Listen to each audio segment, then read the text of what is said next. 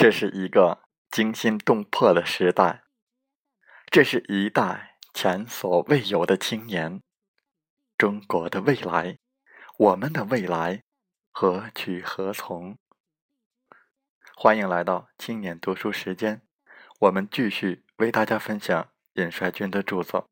错的不是我们，是世界。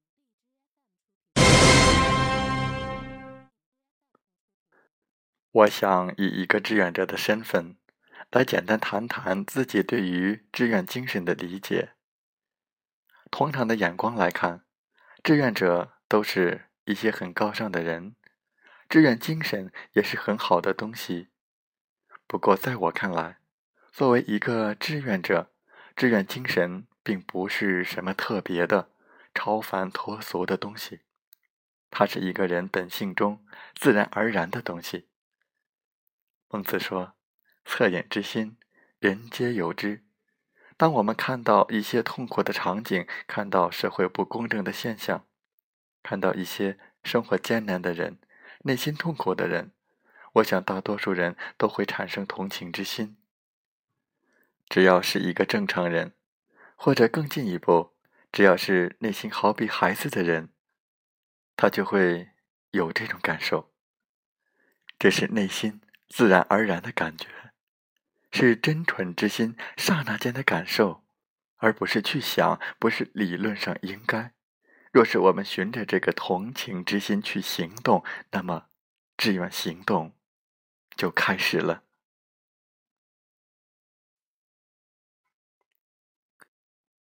从这个意义上说，做志愿者，并不是为了他人，而是为了自己的心。这一点很重要，不能颠倒。若是颠倒过来，当他做了很多却没有看到结果时，他便很可能心中不平。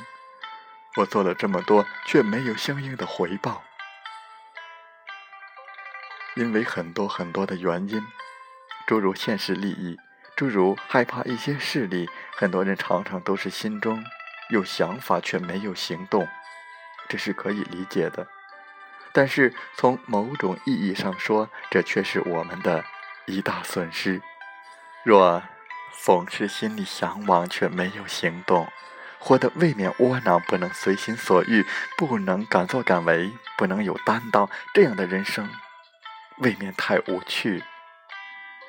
我不懂中医，不过我记得中医里有一句话：“心主神明，肝主谋略，胆主决断。”若我们总是思虑却没有行动，必然会心中憋闷，时间久了就可能导致身体的疾病。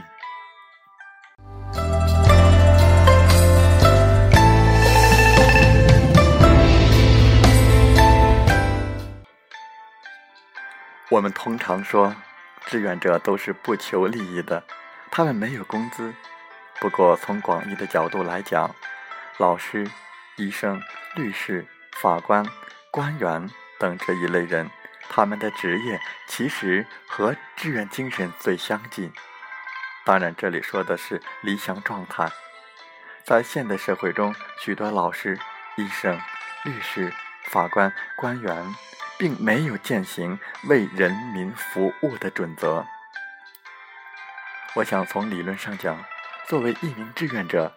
他的内心必然存在这样一个想法：社会中的每一个人都是平等的，每一个人都应该有基本的物质生活保障，每一个人的天性都应该得到良好的发展和引导，精神和情感都应该健康成长，不被压制、扭曲，也不被放纵。这是从个体的角度来理解志愿精神。若是从宏观上来理解，就可以说，作为一个志愿者，他一定有对于美好社会和世界的向往。他相信自己正在为一个美好的新世界贡献力量。当然，一个人若是有这样的想法，那么他对于自我、对于人的本性，应该有比较清醒和深入的认识。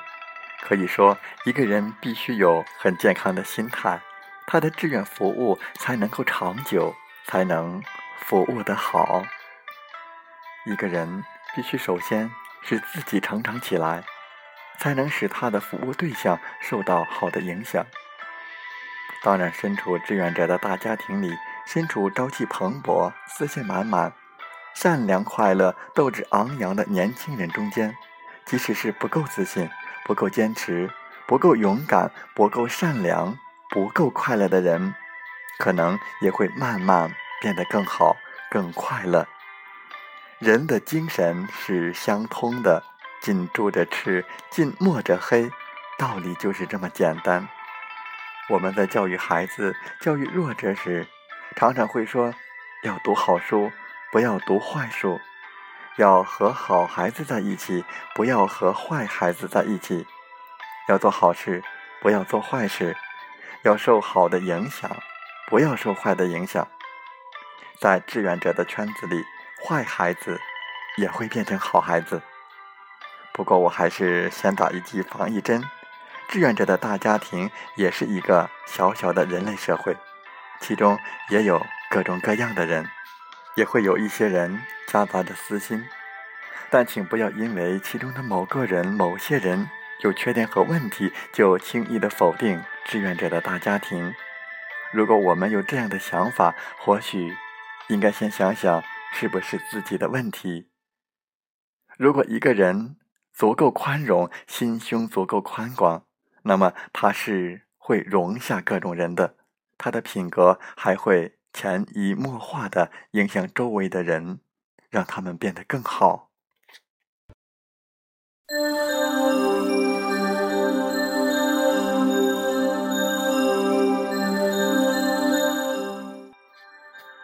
在做志愿服务时，我们首先应该听凭心中的兴趣和爱好，志愿服务。不是刻意的受苦，理想的志愿服务状态应该是快乐的。当我们根据自己的兴趣和爱好来选择志愿服务的类型时，我们的才干会得到充分发挥，我们会感觉心情舒畅。如果我们选择的是自己所不喜欢的事情，那么很可能难以做得长久。我们做的越久，可能会越不快乐。当然，对于那些具备广阔心胸和巨大力量的人，即使他们选择的是自己所不喜欢的事情，他们也能够保持乐观的心态。一旦下定决心，一旦付出百倍的努力，他们慢慢的也会喜欢上这件事。其次，我们应该抱有平等和坦诚的心态。说话温和，待人真诚。我们是朋友，不是家长。即使在给出意见建议的时候，也要抱着平等待人的态度。选择权还是在他们手里，我们只是帮他们培养自主判断、决定的能力，而不是代他们行使决断。我们不能强求别人。接受我们的意见，别人不接受，可能是我们错了，可能是我们的准备工作的理由不够充分，也可能是时机未到。再次，我们应该抱有学习的心态。我们还都是年轻人，在他们眼中，我们可能还是孩子。另外，我们是外来人，对于当地的情况、当地的人，并不一定了解。即使是在本地区服务，大多数人其实也不了解本地区的具体情况。不管做什么志愿服务，我们都应该善于调查研究，善于学习。我们的工作方式是否适应当地的环境？是否能够理解接受？一只小猫小狗。来到一个新地方，它们首先会在四角旮旯到处走走，左嗅嗅，右闻闻，看看新地方有什么特点，哪里危险，哪里安全，新地方适不适合生存。我们到一个新地方，也应该好好调查一番，学习一番，在调查学习之后，我们才能提出有针对性的方案。还应该强调一点，就是不同的价值观可能引发不同的判断。我们所认为的好的、对的东西，不一定就是别人愿意接受的东西。比如去大山里支教，一些城里的大学生看到乡下孩子玩泥巴，可能会觉得很脏，可是孩子们却自得其乐。大学生觉得孩子们天天干活，又脏又累又可怜，但是孩子们却觉得踏实快乐。大学生觉得电脑对孩子很好，可也许大自然和农活更适合孩子。任何一种生活都有其财富和智慧在里面，没有哪一种生活是绝对悲哀的。我们要善于发现其中的财富和智慧，不能只看外表。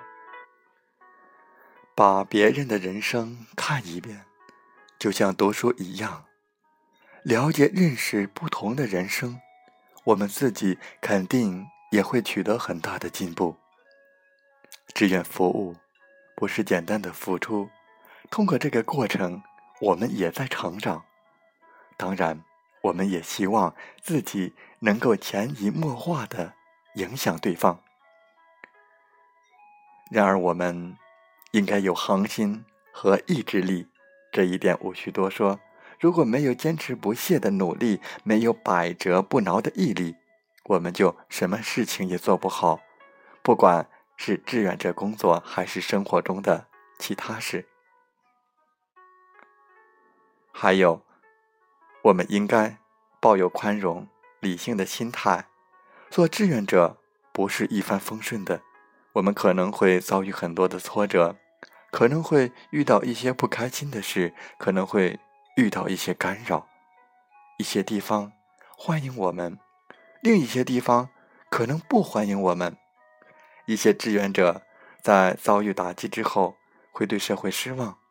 他们会问：为什么我们做好事，一些部门、一些人还不满意？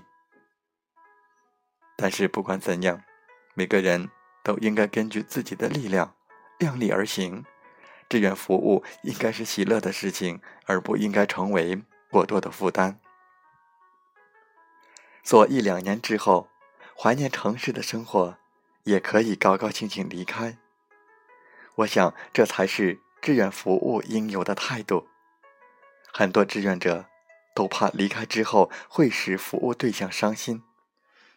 当我们鼓励那些在艰苦地区服务的志愿者朋友时，我们也应该在适当的时机劝告他们，免去他们的一部分内疚感和责任感，让他们在合适的时机离开。当然。这里有一种情况例外：对于那些热爱火与剑的人，对于那些在斗争中最能焕发光彩的人，对于那些能量巨大的人，这样的劝告就不必了。最后，希望所有的志愿者朋友们都能够拥有一份平静与快乐。